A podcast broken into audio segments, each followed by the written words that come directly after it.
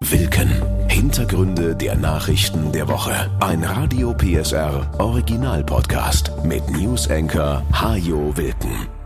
Willkommen zu einer Folge, die sich von allen anderen bisher wesentlich unterscheidet. Denn diesmal wird's gut. Also ich vielleicht nicht unbedingt, aber der Inhalt, der wird so richtig gut. Oder, wie der Kanzler sagen würde, das ist heute ein sehr schöner Tag, das ist ja schon mal ein sehr gutes Zeichen. Zum langen Osterwochenende geht es mal nicht darum, worüber sich die Ampelkoalition gerade streitet. Auch nicht darum, wie viele Lehrer in Sachsen fehlen. Es geht nicht um Donald Trump oder Verspätungen bei der Deutschen Bahn. Nicht um Filme von Till Schweiger, aufgeregte Pseudodiskussionen über Mütter oder um Querdenker, die ihren Lebensunterhalt sich nun wieder selbst zusammenbetteln müssen, weil sie nicht länger auf Staatskosten im Knast versorgt werden. Nein, heute geht es ausschließlich um gute Nachrichten. Ostern ist schließlich das Fest der Hoffnung. Geht es da um nur Ostereier suchen und den Osterhasen aufspüren? Es geht um viel mehr. Richtig, Herr Söder. Es geht um viel mehr in dieser Folge. Zum Beispiel um das Deutschlandticket. Seit Anfang der Woche kann man es nun endlich kaufen. Und ab Mai können wir mit diesem neuen Abo-Angebot dann alle Busse und Bahnen im Nah- und Regionalverkehr nutzen. Bundesweit für 49 Euro im Monat. Das ist für viele, die bisher ein anderes Abo hatten, eine deutliche Ersparnis. Viele andere werden das Deutschlandticket nutzen, um die Öffis einfach mal zu testen und das eigene Auto stehen zu lassen. Oder als Ausflugsticket für die Wochenenden oder die Sommerferien. Denn das Abo ist äußerst flexibel, man kann es monatlich kündigen. Und obwohl der Preis von 49 Euro für viele immer noch zu hoch ist, und obwohl das Bus- und Bahnangebot in vielen Regionen so bescheiden ist, dass das Ticket dort zurzeit noch gar nichts bringt, so ist das neue Abo doch ein Einstieg in eine nachhaltige Verkehrswende. Ein Angebot, das sich in den nächsten Jahren Schritt für Schritt weiter verbessern wird hofft Sachsens Verkehrsminister Martin Dulich. Das Deutschlandticket wird nur funktionieren, wenn wir eben auch unser Angebot verbessern. Wir wünschen uns natürlich, dass es dann auch bundeseinheitliche Regelungen gibt, ob das jetzt ein Sozialtarif ist oder ob das eine einheitliche Regelung zur Fahrradmitnahme ist. Denn es ist natürlich nervig, wenn ich nicht mehr weiß, ob ich in einem Verkehrsverbund den Hund und das Fahrrad mitnehmen darf, in dem anderen nicht. In einem Punkt jedenfalls ist Dulich sich schon vor dem Start am 1. Mai sicher. Das Deutschlandticket wird bleiben. Und das ist ja schon mal die erste gute Nachricht. Die zweite ist, Sachsen feiert in diesem Jahr wieder eine große Party. Nach vier langen Jahren ist der Tag der Sachsen zurück. Er steigt am ersten Wochenende im September in Aue-Bad Stehmer. Oberbürgermeister Heinrich Kohl. Die Besucher erwartet ein großes Volksfest, auch vieles für Kinder und der kulturelle Teil ist sehr stark geprägt, dass wir also auch auf einheimische Künstler, jüngere Gruppen setzen bei den Bühnen. Die Stadt musste mehrfach nachrechnen und neu planen, um das größte Volks- und Vereinsfest Sachsens stemmen zu können. Vor ein paar Wochen noch klaffte ein Loch von zwei Millionen Euro im Etat, hieß es. Inzwischen ist die Finanzierung gesichert so Landtagspräsident Matthias Rösler. Wir setzen diesmal so viel Geld ein wie noch nie zum Tag der Sachsen. Unser Ziel ist es, den Tag der Sachsen weiterhin jedes Jahr in den verschiedenen Regionen des Freistaates stattfinden zu lassen. Es ist ein Fest der Region und wir müssen natürlich mutig finden, dass die Gastgeberstädte diese Großveranstaltung auch stemmen können. Frankenberg sah sich dazu im letzten Jahr nicht in der Lage und hatte den Tag der Sachsen deshalb abgesagt. Davor war er zweimal wegen der Pandemie ausgefallen.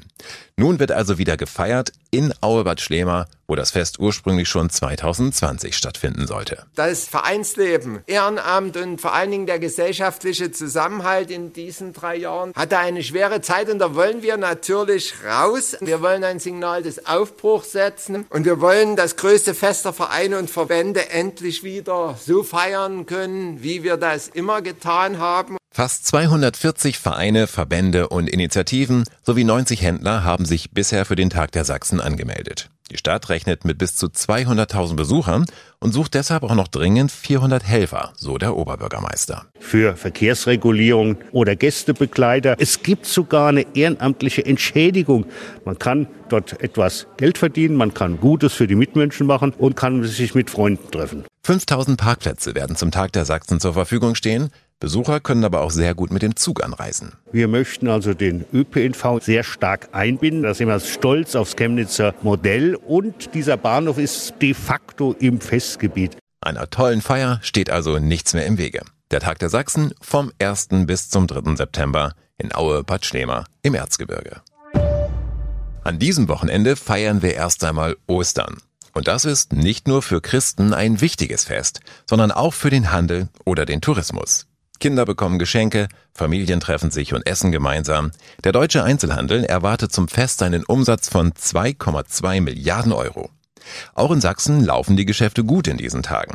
René Glaser vom Handelsverband rechnet sogar mit einer kleinen Sonderkonjunktur für den Einzelhandel. Ostern ist für den Einzelhandel nach Weihnachten der zweitwichtigste feiertagsbezogene Anlass für den Konsum. Wir gehen also davon aus, dass wir wichtige Umsatzimpulse für den Einzelhandel erleben werden. Wir haben verschiedene Umfragen gemacht und danach planen mehr als 40 Prozent der Menschen gezielt Geld rund um das Osterfest auszugeben, so um die 35 bis 40 Euro pro Kopf. Auch Hotels, Pensionen und Ferienwohnungen sind in diesem Jahr gut gebucht. Vor allem die traditionellen Osterzeremonien rund um Bautzen ziehen wieder viele Urlauber an. So Andrea Kies vom Landestourismusverband. Besonders hohe Bedeutung genießen die Osterfeiertage natürlich in der Region der Oberlausitz, um Bautzen herum, der Osterhauptstadt, wenn man das so sagen kann. Da werden besonders viele Gäste erwartet zu den Prozessionszügen mit den Osterreitern aber auch das sorbische Brauchtum, was in der Region auch erlebbar ist. Dort werden viele Gäste erwartet. Trotzdem können Kurzentschlossene noch überall in Sachsen freie Betten finden. Beliebte Ziele, die sich für einen Osterurlaub anbieten, gibt es dabei überall im Freistaat ob im Erzgebirge der Osterhasen-Express mit Maxi Möhre oder aber in der sächsischen Schweiz die Kahnfahrt in der oberen Schleuse in Hinterhermsdorf. Einen besonders großen Ansturm erwarten wir auf der kürzlich neu eröffneten Basteiaussicht. Ostern ist für viele Gastgeber in Sachsen der Start in die neue Saison. Auch Zoos oder Freizeitparks sind bereit für viele Gäste. Und tausende Sachsen nutzen die bevorstehenden Osterferien auch für einen Abstecher in den sonnigen Süden. Denn die Reiselust ist ungebrochen, so Uwe Schuhart, der Sprecher der Flughäfen in Leipzig und Dresden. Wenn man sich die Zahlen der ersten drei Monate anschaut, also wie viele Passagiere sind abgeflogen oder angekommen, sehen wir für den Flughafen Leipzig-Halle ein Plus von 95 Prozent im Vergleich zum Vorjahreszeitraum und in Dresden fast 100 Prozent. Also die Kurve zeigt weiter steil nach oben. In Leipzig und Dresden heben zum Start der Osterferien mehr als 100 Flieger ab. Allein in Leipzig sind es 22, die nach Antalya in der Türkei fliegen, neun nach Hurghada und sechs nach Mallorca. Zu den Feiertagen haben natürlich auch die Restaurants in Sachsen gut zu tun. Womit wir bei einer weiteren guten Nachricht sind, diesmal für Feinschmecker. Sachsen hat nämlich seit dieser Woche ein Sterne-Restaurant mehr. Auch das Leipziger Cultivo hat jetzt einen Michelin-Stern bekommen. Küchenchef ist Klaus Schunack, der locker wie ein Zitronensoufflé und ohne besondere Erwartungen zur Sterneverleihung nach Karlsruhe gefahren war. Du bist der? Klaus. In welcher äh, Funktion bist du heute hier? Ich bin Koch. Woher kommst du? Aus Leipzig. Hast du auch irgendwie Favoriten, wo du sagst, ah, die werden heute bestimmt hier ausgezeichnet werden ich bin ganz ehrlich, dass ich mich davor nicht damit auseinandergesetzt habe und deswegen lasse ich es mal auf mich wirken. Du guckst auch, was du kriegen kannst. Alles kann, nichts muss. Ja, genau. sehr schön. Dann haben wir das Motto für den heutigen Abend auch schon direkt hier festgemacht. Wir sind vermutlich der Discounter unter den Sterne-Restaurants, sagte Cultivo-Chef Michael Baus nach der Preisverleihung. Denn gehoben ist dort vor allem die Küche nicht die Preise.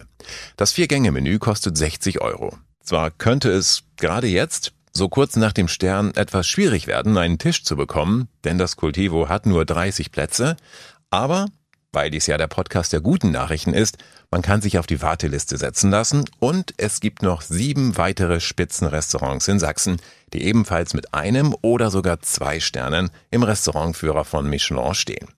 Drei davon in Leipzig, das Falco, der Stadtpfeifer und das Frieda.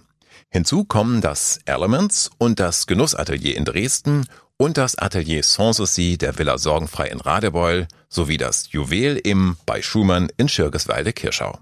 Also, guten Appetit, egal ob dort oder bei Ihrem Lieblingsgriechen oder Italiener, die sicher auch ganz fantastisch sind.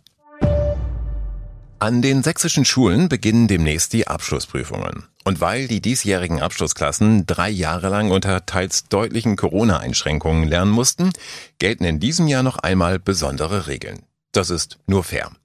Die konkreten Maßnahmen für die Abiturienten waren schon etwas länger klar. In dieser Woche hat das Kultusministerium nun auch die Prüfungsregeln für die Ober- und Förderschulen bekannt gegeben. Die Schüler bekommen für ihre schriftlichen Arbeiten 30 Minuten mehr Zeit und damit in den mündlichen auch wirklich nur der Stoff abgefragt wird, der während der Pandemie im Unterricht drankam, werden die Aufgaben für die Prüfungen von den Fachlehrern der jeweiligen Schulen erstellt. Auch die Abiturienten haben in diesem Jahr noch einmal 30 Minuten mehr Zeit für ihre schriftlichen Prüfungen. Außerdem wurden die Prüfungsinhalte verringert. Im Grundkurs Mathe etwa fallen als Schwerpunkt unter anderem Matrizen weg. Im Leistungskurs Geschichte der vierte Koalitionskrieg gegen Napoleon und im Leistungskurs Physik ist die Relativitätstheorie kein Prüfungsschwerpunkt. So konnten sich die Abschlussklassen bestmöglich vorbereiten, heißt es aus dem Kultusministerium. Anders als in den letzten Jahren finden die Zweitkorrekturen diesmal aber wieder an einem anderen Gymnasium statt. Damit ist also auch in diesem Bereich wieder ein bisschen mehr Normalität zurück. Auch das eine gute Nachricht. Die schriftlichen Abiturprüfungen starten in Sachsen am 25. April mit dem Fach Religion. An den Oberschulen geht's am 15. Mai mit Englisch los. Für alle, die sich gerade auf ihre Prüfungen vorbereiten, dürfte auch dies eine sehr gute Nachricht sein. Duftstoffe helfen uns beim Lernen. Das zeigt eine Forschung der Universität Freiburg. Der Duft allein macht es zwar nicht, vor allem Schlaf ist wichtig, um Neugelerntes abzuspeichern, Düfte sind aber ein Booster fürs Gehirn, die die Speicherfähigkeit erhöhen. Der Trick dabei ist, dass man sich beim Lernen, beim Schlafen und später auch bei einer Prüfung zum Beispiel mit einem angenehmen Duft umgibt. Im Schlaf, wenn unser Gehirn die neuen Informationen eines Tages abspeichert, verknüpft es das Gelernte dann mit dem Duft, stuft es als wichtig ein und kann die Infos dann später deutlich leichter wieder abrufen. Das funktioniert grundsätzlich nicht nur mit Düften, sondern auch mit anderen Reizen, Musik zum Beispiel, nur ist es während einer Prüfung natürlich viel einfacher, gut zu riechen, als dabei seinen Lieblingssong zu hören. Bäume sind gut fürs Klima wissen wir. Wie groß der Effekt in Städten tatsächlich ist, hat kürzlich eine Studie der Columbia University in New York gezeigt. Denn selbst in einer Stadt wie New York schluckt das Stadtgrün, allen voran der riesige Central Park, an Sommertagen bis zu 40 Prozent aller CO2-Emissionen. In Sachsen hatten sich zuletzt 24 Sportvereine zu einer bemerkenswerten Aktion zusammengefunden. Sie haben mehr als 10.000 Bäume in sächsischen Wäldern gepflanzt. Carsten Günther von der Initiative Teamsport Sachsen. Hier geht es ja um eine Sache, die uns alle angeht. Wir haben auch große Lust darauf, dass unsere Sportveranstaltungen in einer guten und sauberen Luft durchführen können. Deswegen bringen wir uns dort gerne mit ein. Mehr als 600 Helfer haben die Setzlinge an fünf Standorten in die Erde gebracht. Sportler, Mitglieder und Fenstervereine waren bei Wind und Wetter im Einsatz. Und schon jetzt ist klar, dass es eine solche Aktion in diesem Jahr auf jeden Fall noch einmal geben soll. Sachsen hat sich zudem nach den verheerenden Waldbränden im letzten Jahr intensiv Gedanken darüber gemacht, wie man solche Katastrophen künftig verhindern kann. Dabei herausgekommen ist ein 30 Millionen Euro Programm, um die Wälder besser zu schützen. Landesbranddirektor Dirk Schneider. Wir werden bei den Feuerwehren sechs Spezialeinheiten aufbauen, die in Verbindung mit der Polizeihubschrauberstaffel Sachsen dann in der Lage sind, sehr konzentrierte und schnelle Hilfeleistungen aus der Luft bei ganz unterschiedlichen Schadensfällen durchzuführen. Aber nicht nur von oben sollen Waldbrände künftig besser bekämpft werden können. Auch die Feuerwehren am Boden werden besser ausgestattet, um Wälder oder natürlich auch Häuser oder Menschen zu retten. Dazu zählen insbesondere Kommando- und Führungsfahrzeuge, Gerätewagen, Tanklöschfahrzeuge und als Besonderheit beschaffen wir einen ferngesteuerten Roboterlöschzug für Kampfmittelverdachtsflächen. Ausgebildet werden die Einsatzkräfte an der Landesfeuerwehrschule in Sachsen. Unter anderem aber auch bei der Bergwacht in Bad Tölz sowie bei der Bundespolizei und der Bundeswehr.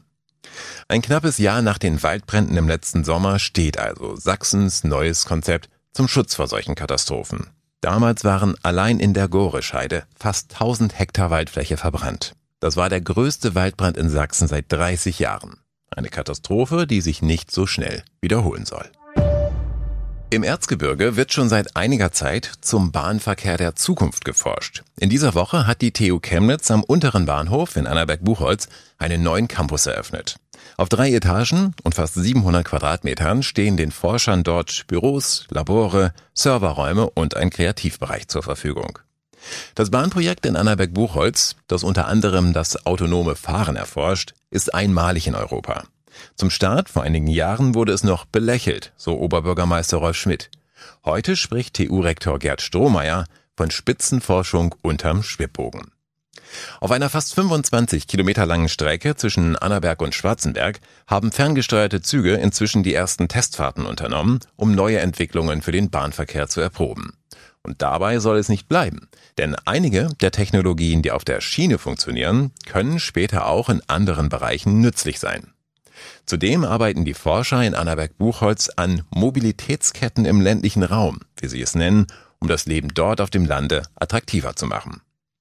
Inzwischen sind im Erzgebirge rund 150 Partner an Bord und arbeiten gemeinsam an Zukunftsthemen. Neben weiteren Hochschulen und Forschungsinstituten gehören auch Unternehmen wie die Deutsche Bahn, Vodafone oder Siemens dazu.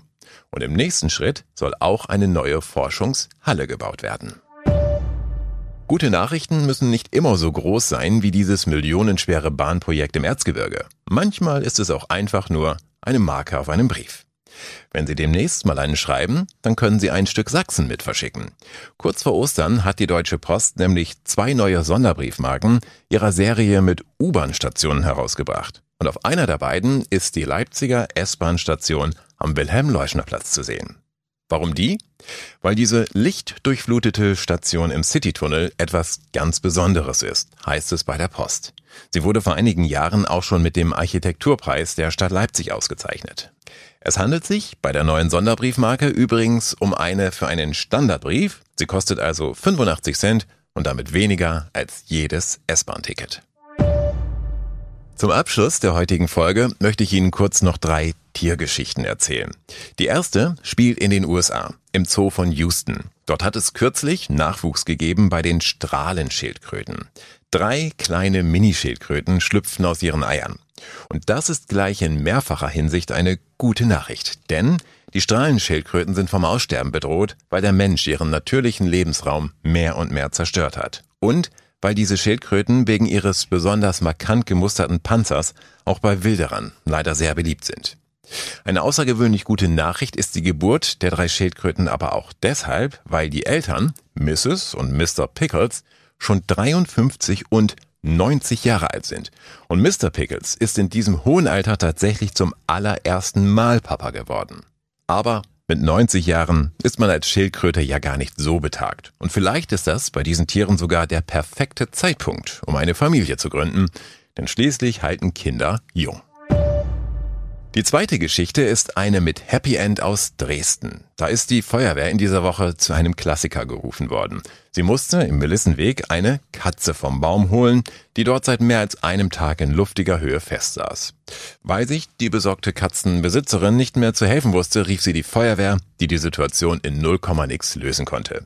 Nicht etwa mit einer Leiter, einem Sprungtuch oder guten Zureden mit einer Packung Trockenfutter in der Hand, sondern ich zitiere aus dem Feuerwehrbericht, die Einsatzkräfte rüttelten kurz am Baum und konnten die Katze so dazu bewegen, sich mit einem beherzten Sprung zurück auf den Boden der Tatsachen zu bewegen. Glückliches Ende also beim vermutlich kürzesten Einsatz, den die Dresdner Feuerwehr in dieser Woche hatte.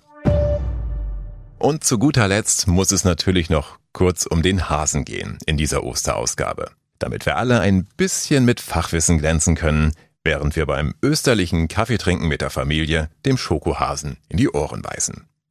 Feldhasen sind sehr scheu und, anders als Kaninchen zum Beispiel, außerhalb der Paarungszeit Einzelgänger. Sie leben auch nicht in unterirdischen Bauten, sondern verbringen den Tag in flachen Mulden am Boden. Und weil sie dort nicht so sicher sind wie unter der Erde, müssen Hasen schnell sein. Beim Rennen können sie bis zu 80 kmh erreichen, dabei blitzschnell die Richtung ändern, bis zu zwei Meter hoch springen und gute Schwimmer sind sie auch noch. Hasenmütter verlassen ihre Jungen gleich nach der Geburt, kommen aber alle 24 Stunden zum Säugen zurück. Das sollte man wissen, wenn man zufällig mal ein paar junge Feldhasen findet. Einfach in Ruhe lassen, die werden schon versorgt. Und, auch wenn Hasen nicht zu den Nagetieren gehören, so ist es gut, dass sie trotzdem nagen. Denn das nutzt ihre Zähne ab, die sonst nach einem Jahr etwa anderthalb Meter lang wären. Nur mal ehrlich, mit so einem Säbelzahnhasen im Osternest wären die Feiertage doch irgendwie nur halb so schön. Frohe Ostern wünsche ich Ihnen. Der Podcast geht jetzt auch in eine kurze Osterpause, aber am 21. April hören wir uns wieder, wenn Sie mögen und stark genug sind. Denn ich befürchte, so schnell wird es nicht noch einmal wieder nur gute Nachrichten geben. Das war Wilken. Hintergründe der Nachrichten der Woche mit Newsenker Hajo Wilken. Dieser Radio PSR Original Podcast ist eine Produktion von Regiocast, deutsches Radiounternehmen.